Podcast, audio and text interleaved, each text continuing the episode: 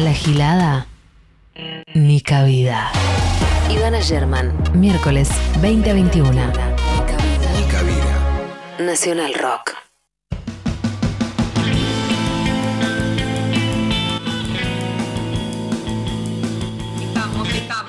Hemos, llegado al miércoles, lo cual ya es muchísimo decir. Si llegamos al fin de semana, yo ya me, doy por ganada. Bueno, haber llegado al miércoles es muchísimo, con casi estar terminándolo. Bienvenides, todos. Hoy más bienvenides que nunca. Hoy cabe más que nunca el inclusivo a, a un nuevo programa de Ni Cabida, este encuentro que tenemos todas las semanas aquí en Nacional Rock. Eh, todas las semanas, siempre que, bueno, lo escuchen en vivo, capaz. Dicen, no, yo el sábado me escucho cinco Ni Cabida juntos. Bueno, yo te recomendaría que tengas una amiga.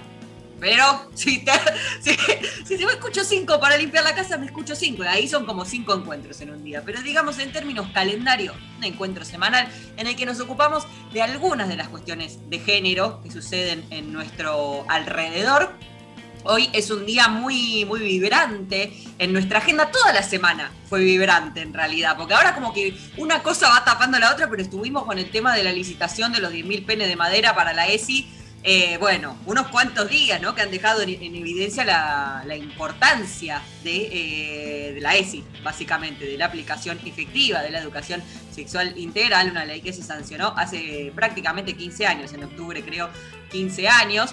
Eh, hubo mucha polémica por la licitación, que si eran 10.000 penes, que si eran 10.000 penes, pero también eran 10.000 preservativos y los dispensers y no sé qué, y que para qué se usaban, y que por qué no comprábamos mejor pepino para favorecer las economías regionales. No sé si han llegado a escuchar a Gómez Centurión, no sé si vieron la discusión de, de Canosa con Novarecio, bueno, una discusión en la que obviamente eh, no, no, era, no había nada que discutir con Canosa porque vive en otro mundo y en otra dimensión.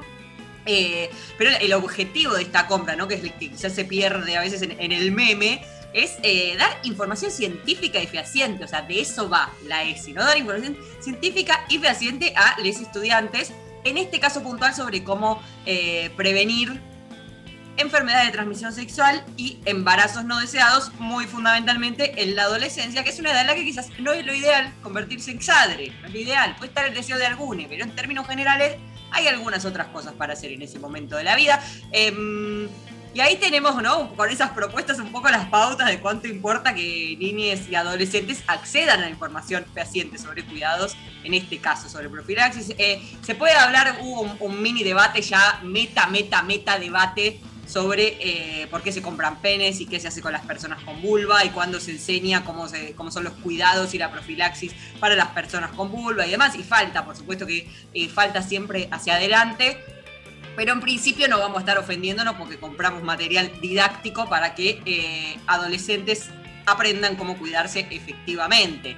Eh, y por otro lado, desde hoy somos el primer país esta es la noticia del día, básicamente. El primer país de América Latina en reconocer a las identidades no binarias en el DNI, en el pasaporte, bueno, en el RENAPER, ¿no? en el Registro Nacional de las Personas. En un ratito vamos a hablar con Celeste del Bianco, compañera del área de géneros de Radio Nacional, sobre este anuncio que hizo hoy Alberto Fernández junto al Ministerio de Géneros y al Ministerio del Interior. Eh, a partir de ahora, documentos y pasaportes van a tener tres opciones, M, F y X, que incluye una serie de eh, identidades de género que eh, no se identifican con el binomio masculino-femenino y es un gran avance, quizás en la misma línea que lo que decíamos recién, no es suficiente, hubo un momento medio tenso, hubo un momento de reclamo de, bueno, yo no soy una X, de queremos un campo libre, que el sexo sea un campo libre o que no haya campo de, de sexo en el DNI, o sea, hay más, hay más debates para dar. Eh, pero en principio es un avance innegable, ¿no? En el reconocimiento de otras identidades que se corren de lo binario entre masculino y femenino. Otro tema de agenda de esta semana y de estos días, la vacuna y el ciclo menstrual. Eh, se intenta meter en agenda, como que nació como muchas cosas en las redes sociales en el poner en común, che, a mí me pasó esto, a mí me pasó lo otro, y ah, vos también, ah, mira, entonces no soy la única, entonces la vacuna tendrá algo que ver. Bueno, algunas estamos esperando el primer ciclo post vacuna, hemos esperado la vacuna y ahora el primer ciclo post vacuna a ver qué pasa, a ver si se atrasa, si se adelanta, si hay dolores nuevos, alguna modificación. Esto no es algo para asustarse o para no darse la vacuna, bajo ningún concepto. Es para tener en cuenta que quizás, entre los, como te puede dar una fiebre, un dolor en el brazo, se te puede alterar un poco el ciclo. No hay todavía eh, evidencia específica de eso, justamente porque no se analiza el fenómeno, sino hasta que eh, miles de mujeres empezaron a manifestar algún tipo de modificación, pero en un ratito vamos a profundizar también sobre eso. Y este domingo, el 25 de julio, es el Día Internacional de la Mujer Afrodescendiente, así que es una nueva oportunidad para que hablemos del racismo que tenemos interiorizado y también eh, de interseccionalidad, que es un concepto del feminismo eh, que va ganando lugar también, por suerte, que quizás a las que tenemos muchos privilegios, salvo el no ser hombres, que es como el privilegio máximo, pero tenemos muchos otros privilegios, no se nos cruza eh, la vivencia de un montón de otras violencias que sufren personas que no solo no son hombres, sino que además justamente tienen en ellas una interseccionalidad, entre otras eh, cuestiones que hacen que sean víctimas de violencia, no sé si decir la palabra víctima, pero que sufran eh, violencia de distintos tipos. Por ejemplo, las mujeres trans, o las mujeres racializadas, o las mujeres transracializadas, o las mujeres transracializadas migrantes. Se van, ¿no? Como encimando distintas capas en un entramado de violencias que es muy amplio, que se complejiza cada vez más en función de esto, de componentes de discriminación y de violencia que conviven. Así que en un ratito vamos a hablar con Chilma Vieira da Silva, que es activista antirracista. Todo eso tenemos hoy. La verdad, me, voy a apurar un poco porque no nos va a entrar todo. Es, muchísimo lo que hay hoy en, en Nica Vida. Está Lali Rombolá en la producción esta semana estuvo muy intenso el chat, estuvimos como muy presentes, así que bueno, pobre Lali, básicamente pobre Lali, Lali Cardili en la puesta en el aire. Mi nombre es Ivana Sherman, no lo digo mucho, pero lo dicen los separadores, igual no hace falta.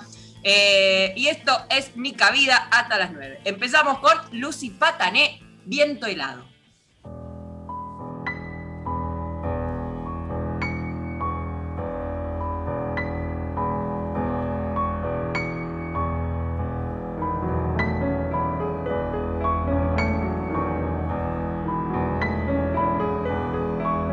En la medida que no dejo de escuchar cómo desarman nuestra noche las campanas, llevando todo que viene pasará. Y el horizonte se deshace entre las hojas.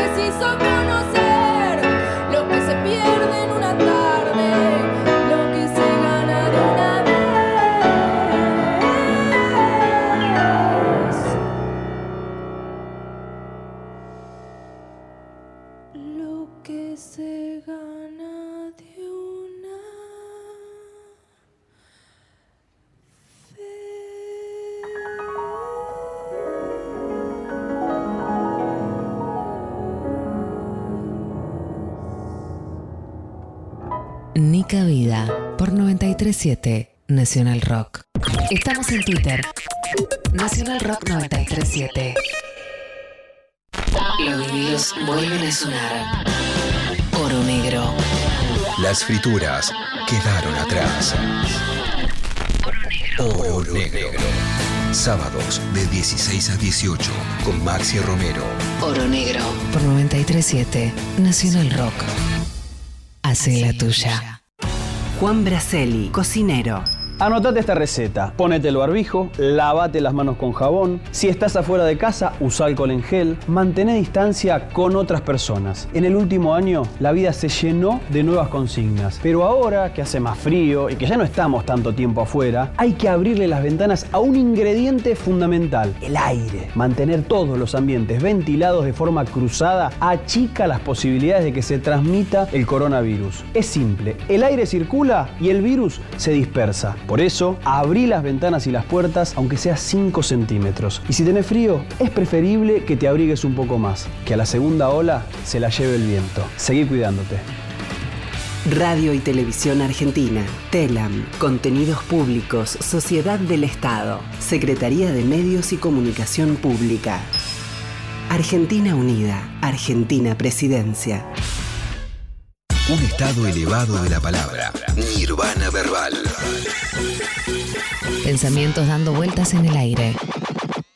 Además de que a mí me gusta compartirles música y el hecho de que siempre tenga nueva música para compartirles viernes a viernes, es cuando aparecen datos que sé que de alguna manera no van a estar en otras personas. Ahí es donde el tema de la primicia para mí cada vez está más en debate. Nirvana Verbal.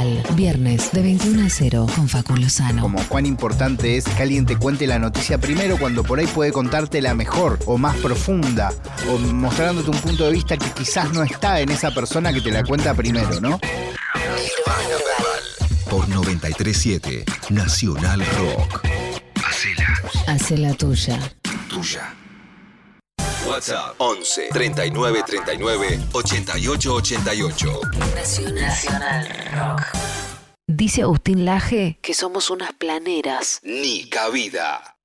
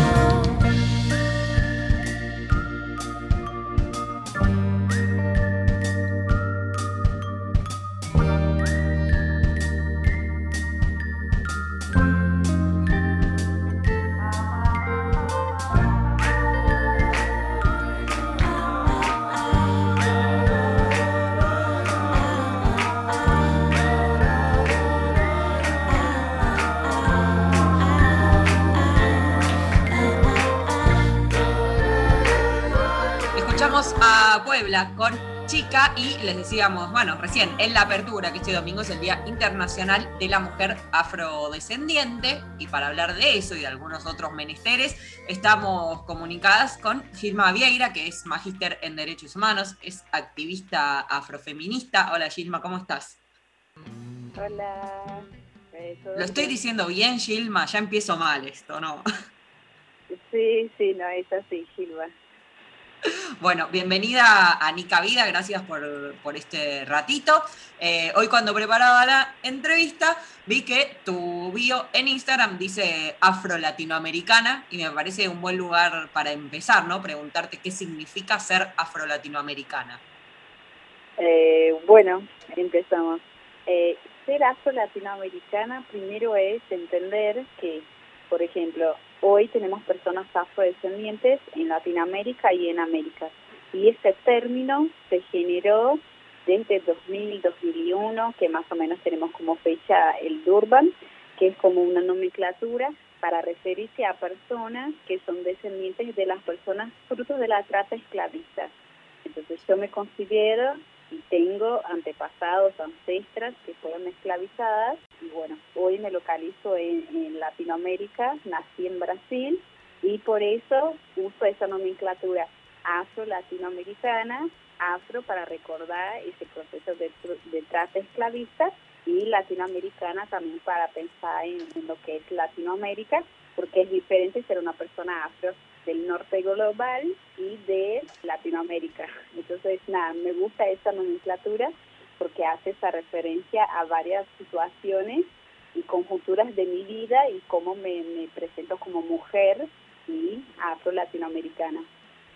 Bueno, ahí estás mencionando varias cosas de, de las que hablábamos hace un ratito, eh, incluso esta específica que, que decís recién, de que no es lo mismo eh, ser eh, una afro-latinoamericana que alguien afro en el norte global. Me imagino que no, no es, Sí. no, no son las mismas violencias que se viven, como decís, mujer, migrante también aquí en, en Argentina. En esa interse- interseccionalidad, ¿cómo, cómo se lidia con, con esas capas de violencia que, que se acumulan y con la gente que no sufre esas violencias y que, que- que no las ve o que no resigna sus, sus lugares de, de privilegio. Eva, Creo que primero hay que entender que estamos en, un- en una sociedad que hay varios sistemas de opresión y dominación. En esos yo me localizo como una mujer que una mujer cis, entonces ya no, no sufro las interseccionalidades de las personas trans, pero soy una mujer que más allá de, de sufrir con todo el proceso del patriar- patri- patriarcado, también sufro todas las intersecciones que es de racismo. Entonces, por ejemplo, hay estudios que si ponemos una pirámide, imagínense, varón, hombre, blanco, heterosexual, después, bueno, así de padrones generales, ¿no? Mujeres blancas, después varones negros, después mujeres negras, y ahí si pensamos mujeres negras trans, más abajo y abajo, y si sos migrante también sufrís ese proceso de discriminación, que es eso, tanto hay ese proceso de dominio de sexo, género, después hay lo que es el racial y después hay el nacional, que ahí está, estoy yo, ¿no? De ser mujer, ser migra, ser migrante, y son un montón de discriminaciones que eh, cuando estás en ese lugar lo identificas y ahí luchamos y, y hago el activismo para que la gente también pueda identificar esas prácticas y también que vayas cambiando, ¿no? Pensando también en sociedades más, más justas e igualitarias, pero sí, si pensamos todas las interseccionalidades son un montón de discriminaciones y procesos de opresión que, vivi- que vivimos a diario. Que bueno, tenemos que cambiar y ese es el objetivo.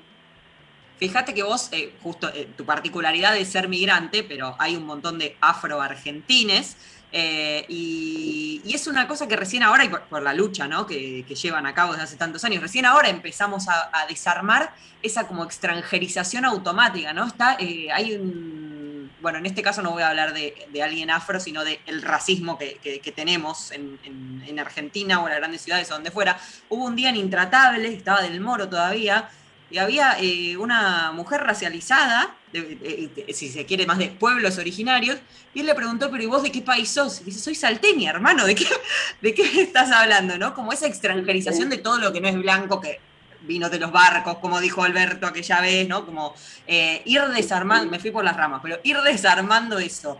Eh, está, está costando laburo, ¿ves que hay un avance? ¿O, o es cada pasito muy, muy difícil? Creo que hay, hay a pasos lentos, pero si pensamos en una perspectiva de avance, sí tenemos un par de avances. Como se sabe, ¿no? En Argentina hay todo un proceso de invisibilización de las personas, tanto afrodescendientes como originarias, y ahí vemos también por el inicio del presidente, infelizmente.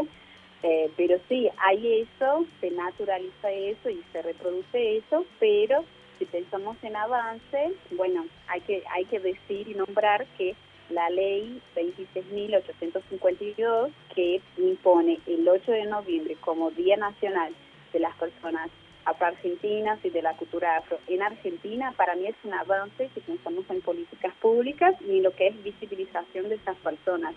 Entonces sí hay avances, pero también es una ley que, que tiene ya, es de 2013, o sea, tiene ocho años, ¿no? Ay, soy horrible en las matemáticas. Bueno. Sí, sí, este noviembre sería el octavo. Claro, y eh, en, en esa ley instituye que la educación tiene que hablar sobre eso, en la currícula tiene que hablar sobre eso, y todavía sabemos que hay la educación no se habla sobre las personas afrodescendientes que suben las batallas, en las guerras de independencia. Entonces, sí hay avances, pero también por otro lado hay una falta de acompañamiento de esos avances. También eh, tenemos hoy, eh, el año pasado, en 2020, se instituyó la Mesa Interministerial de Políticas para las Personas Afrodescendientes, entonces sí también es un avance, pero bueno, ojalá que tengamos avances más visibles que trabajen en, ese cambio de estructura y pensemos también políticas de reparación a esas personas que, bueno, fueron esclavizadas por más de 300 años, o sea, tenemos más tiempo de esclavitud y de opresión que de Estado Nacional. Entonces, sí, es lento, es muy lento porque aparte en Argentina siempre se nombra afroamericanos y la idea es hablar afro y la nacionalidad, o sea, hay afroargentinos, afrobrasileños, afro-uruguayos, afrochilenos y acá en Argentina, específicamente de los afroargentinos, tenemos, tenemos que hablar sobre políticas de reparación y bueno, y ahí también están las personas migrantes y ahí hablamos un montón de personas.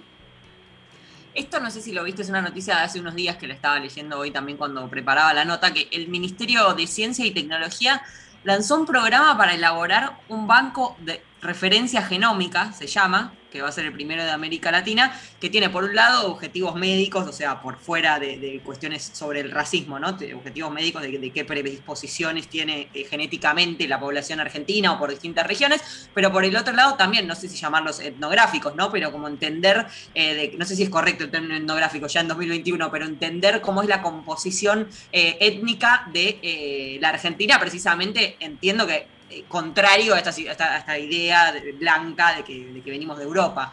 Em, este tipo de políticas, ¿pensás que puede aportar a, mm, como a, saldar también un poco esas deudas? No sé, tener estadística. Creo que ese tipo de política sí puede ser un avance, pero tenemos que pensar más allá de eso. Eh, no me equivoco, ya hay un estudio de la universidad, no me acuerdo la universidad, creo que era la 3 de febrero, que lanzó una investigación genética que hablaba sobre los bancos de datos y hablaba que, por ejemplo, la población argentina tenía genes de personas que venían de África y por eso también tenía enfermedades como, por ejemplo, la eh, que tiene como una mini leucemia, no me acuerdo exactamente el nombre, pero bueno, eh, ya hay este tipo de investigación a nivel genético pero más allá de eso, para mí hay que avanzar en políticas de afirmativas. Por ejemplo, en Brasil hay una, una política de reparación que son los cupos para las universidades y para los trabajos en la administración pública.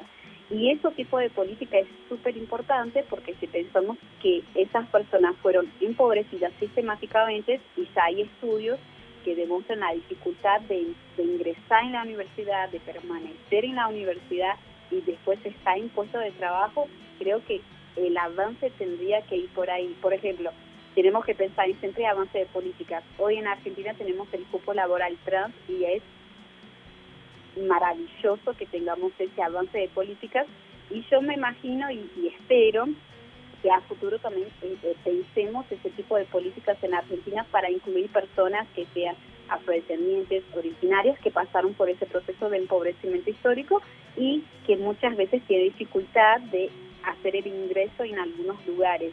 Porque es eso, si vamos a observar las personas que, está, que están en nuestro labor o en nuestro ámbito laboral, la mayoría son personas blancas y después las personas racializadas, ponele, eh, están siempre en los puestos más bajos, son las personas que están limpiando, son las personas que, qué sé yo, están ahí en los puestos bajos y pensar en planes de carrera para que esas personas puedan lograr eh, otros tipos de, trabajo. También porque hay personas que son súper capaces y que muchas veces no tienen posibilidad de, ingreso al trabajo. Sí. Eh, y después en términos más eh, culturales, si se quiere, ¿no?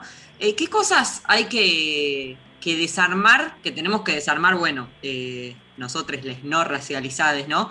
Que implican racismo, pero que quizás es más difícil aún de desarmar porque lo tenemos incorporizado como un elogio, ¿no? Como eh, el, otro día veía un video que puso Ali Delgado, que es, entiendo compañero tuyo, que hablamos bastante, eh, que puso un, un video en un, como una filmación en un baño y entra una blanca toda vestida de gala eh, y hay una mujer afro con su cabellera y la, mina blanca le decía, ay, de verdad, lo puedo tocar y le quería tocar el cuerpo, ¿no?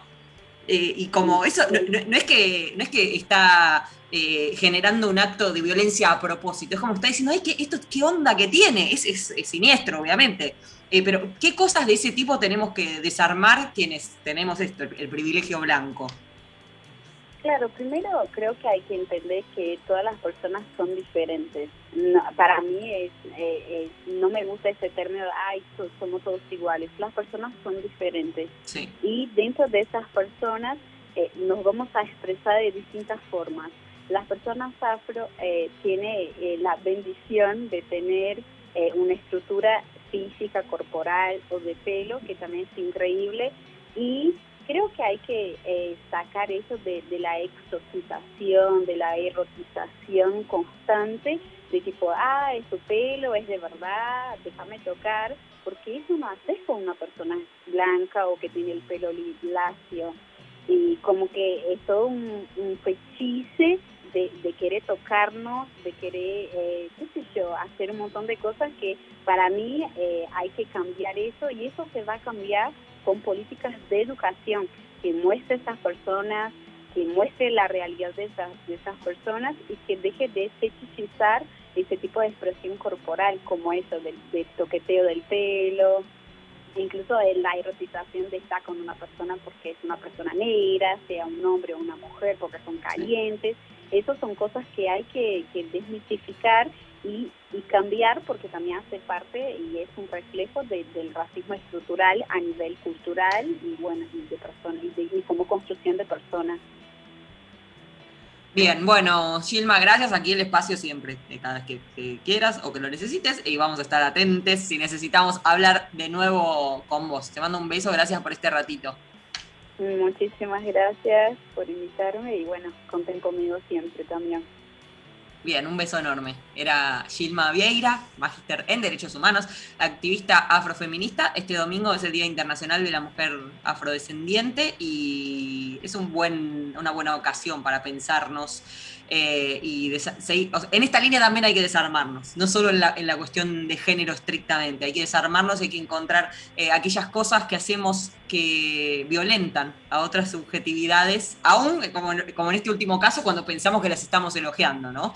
Eh, digamos, contemplar una, etnia como una moda, no como que fuera un, un objeto de moda es, bueno, es bastante violento también invito. Yo también estoy haciendo mi proceso y encontrando mis propios eh, racismos inoculados ahí arraigados e intentando con mucha fuerza desarmarlos. Bien, nos queda, nos queda todavía la mitad del programa. Qué alegría. Vamos a escuchar a nuestra compañera de Estamos en la Luna, a Grisel D'Angelo, Jesui Saras.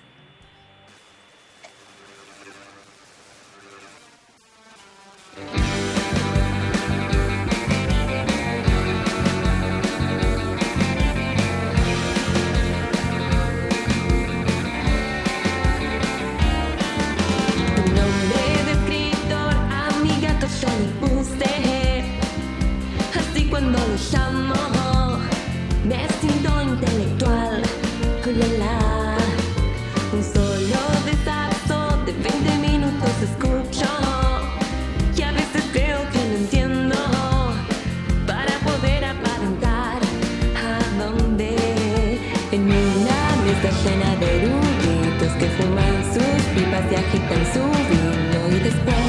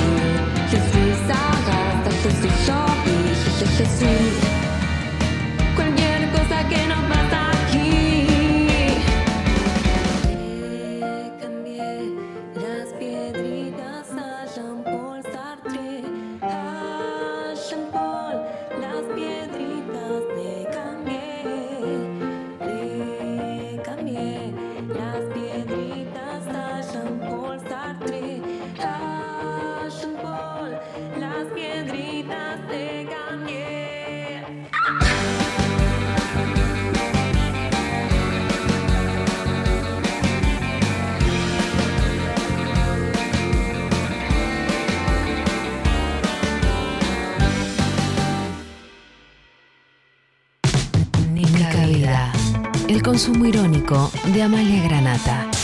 Ivana Sherman. Miércoles, de 20 a 21. 937 Nacional Rock.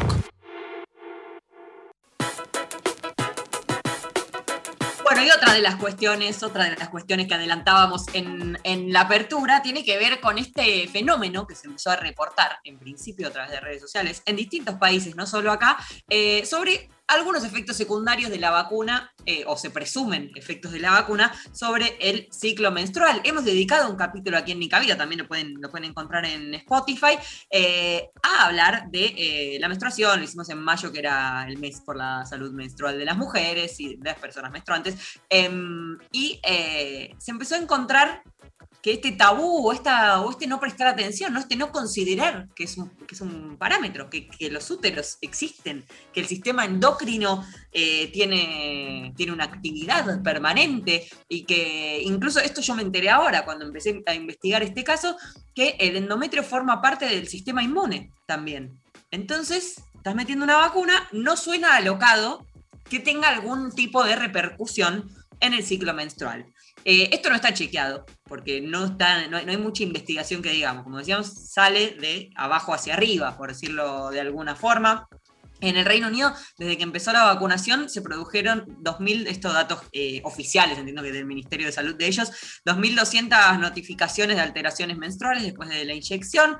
Eh, esto, repito una y otra vez, no quiere decir que no hay que darse la vacuna, hay que darse la vacuna ya. No quiere- pero quiere decir que capaz, si cuando te preguntan eh, en, la entrevista previa al pinchazo, cuando te, te dicen, che, si tenés fiebre, tomate un paracetamol, che, fíjate, si se te atrasa la menstruación 10 días, no te asustes, no, estás embarazada necesariamente, ¿no? Por ejemplo, por ejemplo eso, ¿no? Eh, digamos, eh, ahorrarnos un susto, estar preparadas. Eh, bueno, esto quiere decir que tenemos que saber si vemos alguna modificación que podría deberse a eso, como cuando tenemos 39 de fiebre. Hablamos brevemente con Caro Sota, que desde hace unos días está, está tratando el tema en su cuenta en Viva la Copita y nos cuenta lo que encontró. Mi nombre es Carolina Sota, formo parte de un espacio que en redes sociales es Viva la Copita y trabajo sobre ciclo menstrual ovulatorio, comunicar e investigar de manera independiente sobre eso y lo que tiene que ver con gestión menstrual. Esta semana se viralizó la información de que existe la posibilidad que después de aplicarte la vacuna contra el COVID exista una alteración en el ciclo menstrual. Países que están más avanzados con el calendario de vacunación en personas menstruantes ya lo vienen registrando, pero la movida fue similar a raíz de denuncias o de consultas masivas en redes sociales, el tema empezó a tener visibilidad. Puntualmente esperé a que espacios relacionados a la investigación científica levanten el tema para poder dar un poco más de voz a las cosas que ya iban llegando y planteé como un relevamiento, como una encuesta desde la informalidad, por supuesto, de las redes sociales. Y lo que podemos rescatar entre la cantidad, pues la verdad es que fueron una cantidad enorme de respuestas que han ido llegando, es que el ciclo tiende a adelantarse y a venir con más dolor y con más intensidad de sangrado. Y la demanda es un poco de ¿por qué no estudiamos esto para ver si lo podemos incluir dentro de los efectos adversos? Digo, es tan simple y tan complejo como eso, porque la ciclicidad no es algo que se evalúe muchas veces y nos parece que al momento de plantear una vacunación masiva para un rango de población tan variado, digo, esta no es una vacuna que se aplica únicamente en niñez, esto es algo que se aplica a toda la población, tengan la edad que tengan. Y la verdad es que la ciclicidad es algo que importa. Capaz no le importa a la gente que está haciendo las vacunas, que por ahí tiene como un, un parámetro a partir del cual regirse, que es masculino. pero es importante que se empiece a contemplar. Partiendo de, la base de que no es lo mismo que vos esperes que se te altere el ciclo a que no lo estés esperando. Imagínate que no te avisan que te va a dar fiebre, que no te avisan que te va a doler el brazo, que no te avisan que puedes estar cansada. Te pegas un alto susto. Entonces, al menos si lo estás esperando, es distinto cómo vos te vas a parar ante eso. También porque muchas veces quienes han pasado por esta situación van al médico y el médico un poco lo desestima y tampoco le da una respuesta. Entonces termina pasando esto de que la gente se queda asustada y no saben un poco a dónde recurrir. La intención es salvar un poco eso. Creo que se hizo tanto ruido que en algún punto se tuvo un punto a favor. Hoy por hoy hay investigaciones científicas formales como para poder empezar a avanzar en ver si realmente es un efecto esperable o no, tal como se viene planteando en cuanto a experiencias.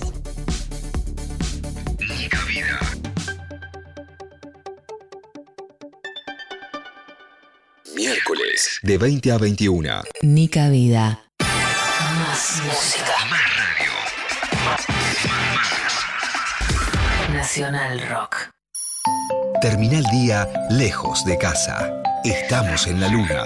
Estos animalitos pobres fueron sacrificados en pos de la ciencia. Pasaron a 2.000 kilómetros de la luna. O sea, no, no, no alunizaron porque imagínense que no podían manejar con sus patitas el módulo lunar. Un viaje por la música y la imaginación. Estamos en la luna. No puedo manejar esto.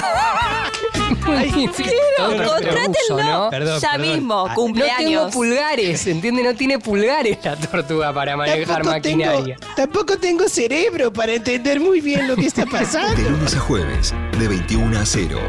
Con Frankie Lando, Grisel D'Angelo y Agustín Camisa. Estamos en la luna por 937 Nacional Rock. Hace la tuya. Nica Vida. La señora del bebito ni loca le deja escuchar este programa a su feto ingeniero. Ni loca. Miércoles, de 20 a 21. 937 Nacional Rock.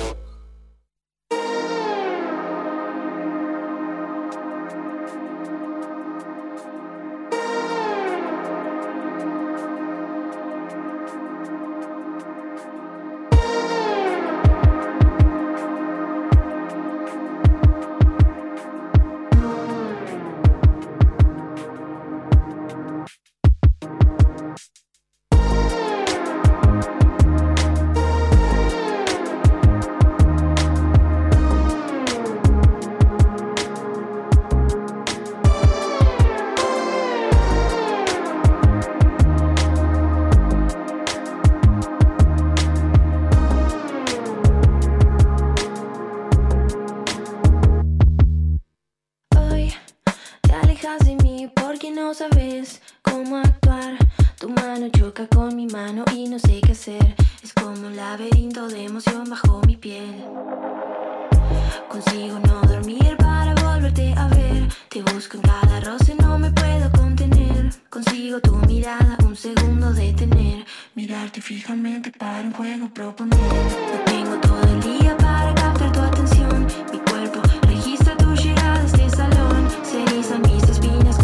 cuando vos te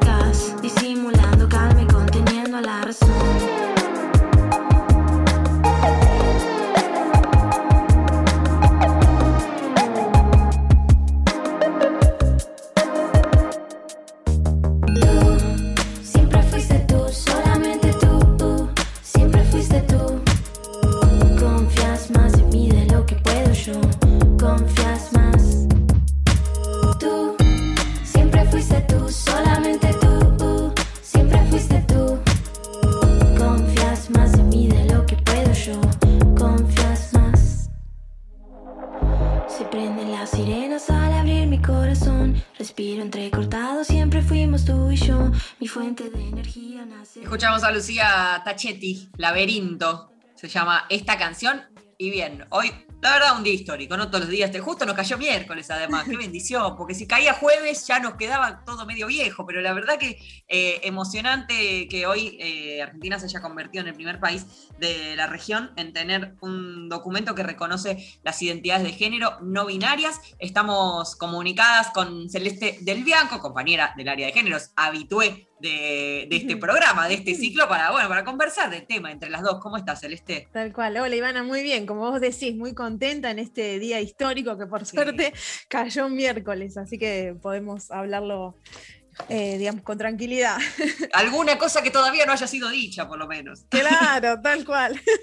Así que bueno, viste, como comentabas, eh, Argentina es el primer país en América Latina en convertirse, digamos, en permitir que los DNI lleven, eh, digamos, garantizar este derecho de identidad de género para las personas que no se autoperciben ni como femeninas ni como masculinas.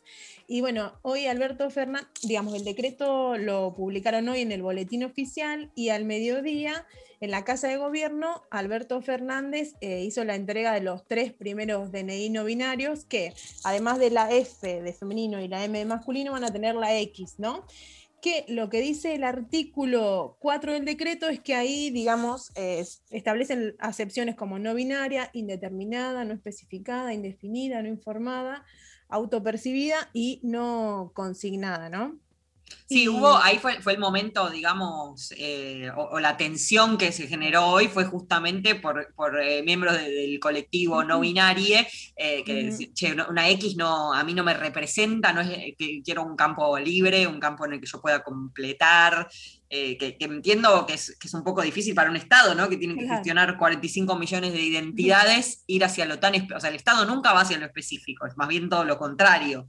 Claro, bueno, eso pasó justo cuando pasó Valentín Machado, que es, eh, digamos, una de las tres personas que recibió el DNI, que él se abrió la, eh, digamos, él eh, se abrió la camisa y mostró una remera con la leyenda No somos X. Y también, digamos, en el público una persona, digamos, también comenzó a gritar, digamos, que una X no, no la representaba. Pero bueno, después Alberto pero como vos decís, ¿no? Para un Estado es complicado abordar también esa, esa discusión. Y Alberto durante su discurso eh, se refirió a esto y digamos que dijo que la forma en que el Estado podía incluir a las personas no binarias era a través de, la X, porque así lo establecen los tratados internacionales y en el decreto justamente cita ¿no? a la Organización de Aviación Civil Internacional, porque esto también va a estar en los pasaportes. Entonces, bueno, cita a la Organización de Aviación Civil Internacional que también eh, indica que la zona reservada para el sexo... Eh, establece las letras FM o X. Eh, así que bueno, ahí era como la explicación oficial sobre, sobre esa queja. Sí, que hay que poder como empalmarlo con otros países, básicamente legalmente, para que se pueda eh, circular, entiendo. Ahora estaba, por ejemplo, estaba viendo las notas, porque es, una pregunta que se abre también eh, sobre la edad de, jubilación, por ejemplo, y demás, que eso no está definido todavía, ¿no? Como que no, no, se, no se especificó, en el, falta, o sea, se lanzaron los DNI, pero faltan resolver una serie de cosas. Claro, tal cual, es como lo que decían era, bueno, esto es lo posible, no es lo ideal, pero es lo posible, es como un paso más hacia lo ideal. Si querés, escuchamos un poquito a Alberto, Dale. que hablaba de eso justamente en el discurso. Es un paso que estamos dando que espero que termine el día en que en el DNI a nadie le pregunten si es hombre, mujer o lo que sea. Es eso lo que realmente tenemos que conseguir. ¿Qué le importa al Estado? ¿Qué le importa al Estado saber la orientación sexual de sus ciudadanos? ¿Qué le importa? No es lo que necesita saber de sus ciudadanos. Yo tenía un amigo que era presidente del Banco Provincia, que siempre recuerdo con tanto cariño, el Rolo Frigeri, que cuando yo le iba con estas ideas, me decía, vas muy rápido, loco, vas muy rápido. Me decía, mira, entre lo ideal y lo posible, vayamos por lo posible, porque estamos cada día más cerca de lo ideal. Bueno, se, autotira unas flores, Alberto, pero es cierto que está interesante el final, ¿no? Medio en esta línea de, sí, lo perfecto es enemigo de lo hecho, pero hagámoslo y capaz en algún momento llegamos a, ese horizonte que, buscábamos, ¿no? Claro, en general, viste que, pasa con muchas leyes, ¿no? Que en general no son como las ideales, no es lo que todo todos esperamos, pero bueno, es como un paso más. En general eso a veces es lo que piensan algunas de las personas que legislan y creo que en este caso también eh, va por ahí. Además me parece que lo que ponen en juego es esto de la crítica ¿no? Al sistema binario eh, y a la clasificación ¿no? y la división sexual del trabajo, las tareas de cuidado y las reproductivas para las mujeres y las de fuerza y quizás las públicas para los varones. Entonces, como me parece que en ese camino es muy destacable. Sí, ah, viste que a mí no, hace mucho que no miro mi DNI, quizás yo ni me acordaba que decía la categoría sexo, y después de, la, bueno, la deriva que, fuimos haciendo, ¿no? Conceptual de cada une, y el, movimiento feminista, y en la información, y lo que fuera. Y digo, ¿cómo que dice sexo y no dice género? O sea, ¿qué tiene que ver una cosa? No entiendo, ¿por, por qué? ¿Qué es esto? Y porque de hecho, si, eh, o sea, si, al decir sexo casi que, o sea, refiere tanto a la biología que casi ni tiene sentido plantear otra cosa. Eh, hicimos este avance y, es cierto que es raro, no va a pasar, no se va a cambiar mañana y ni sé si, si, estaría bien que se cambie, porque una persona la, inscriben cuando nace y no tiene lenguaje y no tiene decisión y no tiene... Pero eh, es cierto que ya empieza a sonar raro, ¿no? Que sea, Que sea biológico el parámetro.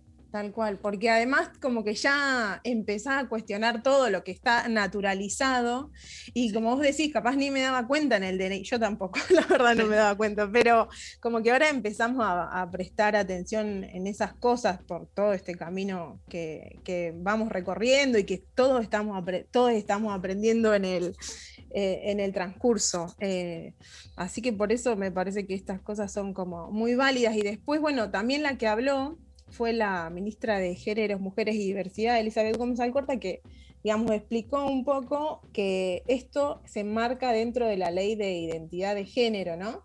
Así que si querés la escuchamos. Dale.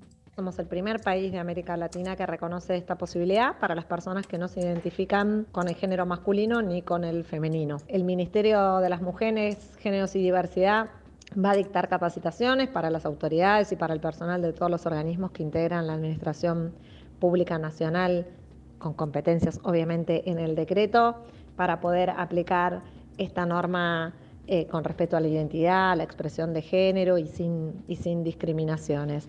Como decíamos hoy, la identidad es un derecho humano fundamental, es un pilar representativo de la historia y de la lucha de nuestro pueblo y hoy estamos avanzando para garantizar que el acceso a todo este derecho tan fundamental sea igual para todos, para todas y para todos. Bien, y están para destacar también brevemente las palabras de Guado de Pedro, del ministro del Interior, que es el ministerio que emite básicamente los documentos nacionales de identidad, eh, que no, las tengo textuales, no, las busqué, pero sí, eh, como que me quedó la sensación que fue muy emocionante cuando él habló, eh, porque habló del derecho a la identidad como una columna vertebral, ¿no? En la historia argentina, obviamente como en referencia a los hijos de desaparecidos, pero fue muy emocionante también esa, esa relación y esa deriva, ¿no? De, de, la, de la identidad argentina y de la importancia del acceso a la identidad en Argentina, ¿no? Tal cual, sí porque además, digamos, no sé, estas tres historias que vimos hoy hablan de una lucha por ese derecho a la, identidad, digamos, cada una de las, de las tres personas que, estuvieron en el acto y que recibieron su DNI, como que eh, tienen distintos recorridos para poder acceder a ese, derecho. Por ejemplo, eh, Jerónimo Carolina González de Besa, que es, un, es médico de Mendoza, este, fue la primera persona en el país que pudo lograr que en su partida de nacimiento no tenga eh, la consignación del sexo, por ejemplo. Eh, o después, por ejemplo, Yannick Lucián Sosa Batisti, que tiene 27 años y es de Tierra del Fuego, también tuvo que hacer un tuvo que digamos hacer todo un recorrido judicial y logró un fallo en su provincia que también era histórico que le ordenó al registro civil de Tierra de Fuego que le confeccione un, nuevo DNI. Eh, nada, entonces, bueno, todo esto es como que te va mostrando la importancia que tiene eh, este, este derecho a, la identidad, como decías vos que, que dijo Guado. Sí, la cuestión de, renombrar la partida de nacimiento eh, también habla de que hay también toda ahora una nueva educación institucional, por decirlo de alguna forma, ¿no? Hay que reformar las, o sea, las instituciones ahora tienen que responder a esta nueva ley que muchísimas veces no pasa, o sea, con la ley de identidad de género ya no pasaba, eh, un montón de, personas trans las, llaman por su dead name, por su nombre anterior en un montón de lugares, o no se actualizan registros, sabemos, sabemos las dificultades que tiene la burocracia, igual más allá de las cuestiones de género, ¿no? Pero como que hay que hacer una reeducación institucional ahora. Yo pensaba mucho, sabiendo, ¿no? Eh, todas acá las presentes sabemos eh, los, eh, los hábitos policiales, ¿no? Las tendencias policiales, imagínate, ¿no? O sea, ya, vemos cómo tratan a, las mujeres trans, cómo tratan a las trabajadoras sexuales. solo pensar un policía deteniendo a una persona no binaria no, me parece ya sea, surreal el, cerebro del policía, ¿no? Como el meme del cerebro, lo veo ampliándose. eh, Jerónimo, Carolina, no binaria. Estoy, estoy, haciendo un prejuicio. Yo sé que hay un montón de policías honestos, bueno. deconstruidos, que luchan por el bien de la comunidad. Yo lo sé. Estoy yendo en función de, sí, de un prejuicio. Pero digamos, hay que hacer una reeducación institucional. Eh, que, va a tomar trabajo eso, no es que solo con el, no alcanza solo con el DNI. Todos estamos reeducándonos todo el tiempo y bueno, en la, en la burocracia es, es más complejo todavía. Claro, bueno, viste, es lo que decía eh, Elizabeth, como que también el ministerio lo que tiene que hacer ahora es como ir capacitando a todos los, los organismos públicos que intervienen, en, tanto sea en el DNI como también en el pasaporte. Y fíjate que las resistencias están, porque lo vemos con la ley Micaela en el Poder Judicial, por ejemplo. Eh, o sea que, como vos decís, no es solo la ley o el decreto o lo que sea, es como también un cambio cultural. Eh, nada, que también el Estado tiene que poner como su fuerza en la capacitación para hacerlo efectivo. Es así. Bueno, eh, ya estamos, ya casi estamos. Celeste, gracias. Estuvo, hermosa la charla y como siempre, nos volvemos a hablar en un par de semanas, ¿te parece? Dale. Sí, buenísimo. Muchas gracias. Un beso enorme. Era Celeste, Celeste del Bianco, compañera del área de géneros de Radio Nacional. Una, una recomendación vintage, una recomendación como que fuera 2013, ¿no? Pero yo la vi este año, se la vi en la pandemia. Que es Transparent, que es una serie que de hecho tuvo un final un poco abrupto porque el protagonista, que es. Eh, eh, hacía de una mujer trans de 70 años, em, Jeffrey Tambor, no me sale exacto el nombre, eh, tuvo de hecho una acusación de acoso sexual con el elenco, pero eh, sacando esa parte, esa última temporada fallida y, esa, actuación personal ¿no? de Tambor, eh, la serie hace un recorrido también bastante interseccional porque tiene una, eh, un, peso muy fuerte del judaísmo y del holocausto y de una serie de, bueno, de violencias que sufre y que sufrió históricamente la comunidad judía con la, la cuestión trans y más hacia las últimas temporadas con la cuestión no binaria. Eh, y es muy interesante ver como el proceso, ¿no? De esas subjetividades, eh, haciendo, no sé si decirlo el cambio, porque la identidad de género no es algo que se cambie, es algo que en cualquier caso se expresa, esta identidad de género. A veces, en algunos casos, ya hay que descubrirla o toma un proceso. Bueno, ese proceso está tratado en, en la serie, es larga y es dramática, pero me parece que viene a cuento.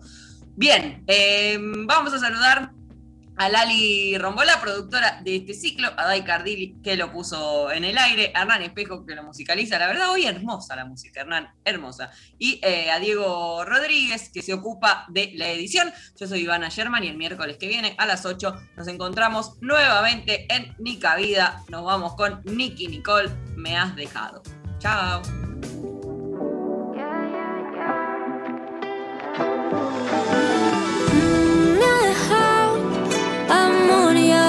gal